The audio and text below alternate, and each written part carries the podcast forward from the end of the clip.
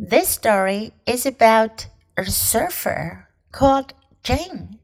今天我们要讲的故事是关于一个 surfer，one who surfs，冲浪的人，冲浪者金的故事。First, listen to the story. Surfer Jin. Jin liked to surf. The ocean is powerful, Grandma said. Don't swim out too far. But Jin always swam out too far. The ocean is weak, he said. It will not hurt me. One day, Jin swam far out in the water. He sat on his surfboard. He waited for a wave. He didn't see that he was drifting farther and farther out. Suddenly, the shore looked very small. The ocean was rough.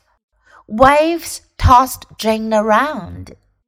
He swam and swam toward the shore. He was very tired. A big wave slapped him on the head. He almost lost his surfboard. Finally, he made it to shore.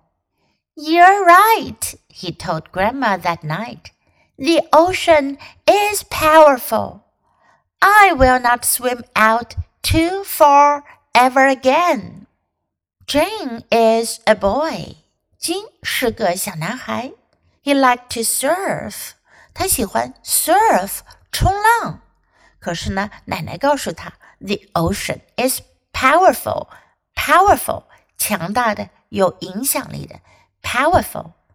Don't swim out too far，不要游得太远出去哦，不要离岸太远。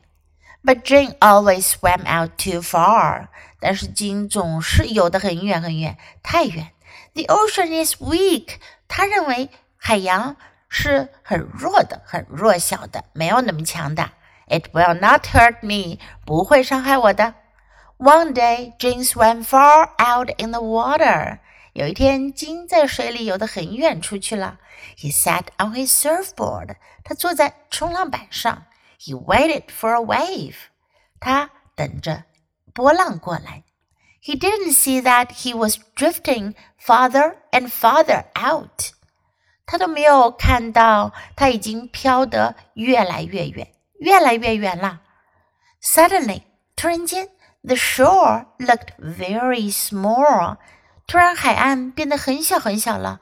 为什么呢？Because he was too far away。他游得太远出去了。The ocean was rough，rough，波涛汹涌的，风浪很大的。The ocean was rough。大海波涛汹涌，waves tossed Jane around. Toss 是指扔、丢，在这里呢是指使得某个东西摇摆、挥动或者颠簸。如果在水面上，人或者船被 toss，就是被波浪抛来抛去，波浪把鲸抛来抛去。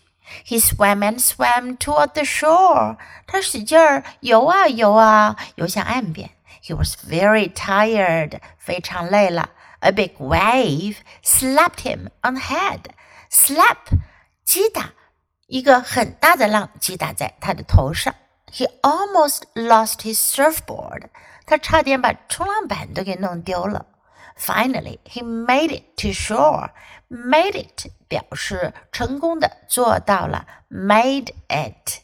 You're right, he told Grandma that night.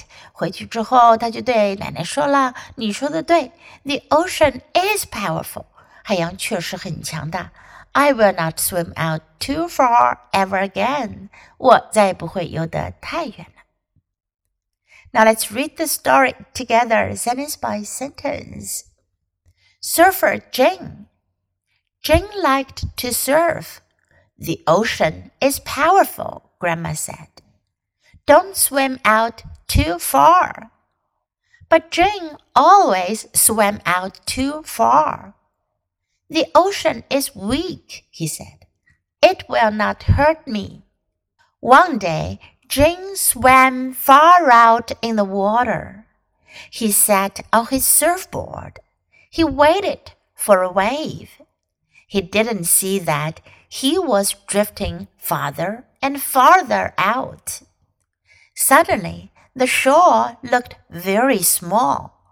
The ocean was rough. Waves tossed Jin around. He swam and swam toward the shore. He was very tired. A big wave slapped him on the head. He almost lost his surfboard. Finally, he made it to shore. You're right, he told Grandma that night. The ocean is powerful. I will not swim out too far ever again. Do you like today's story? 你们喜欢今天的故事吗？如果喜欢的话，别忘了给 Jess 老师点赞哟。你可以在 U 英语公众号找到今天的故事的英文和 中文译文。Thanks for listening. Until next time.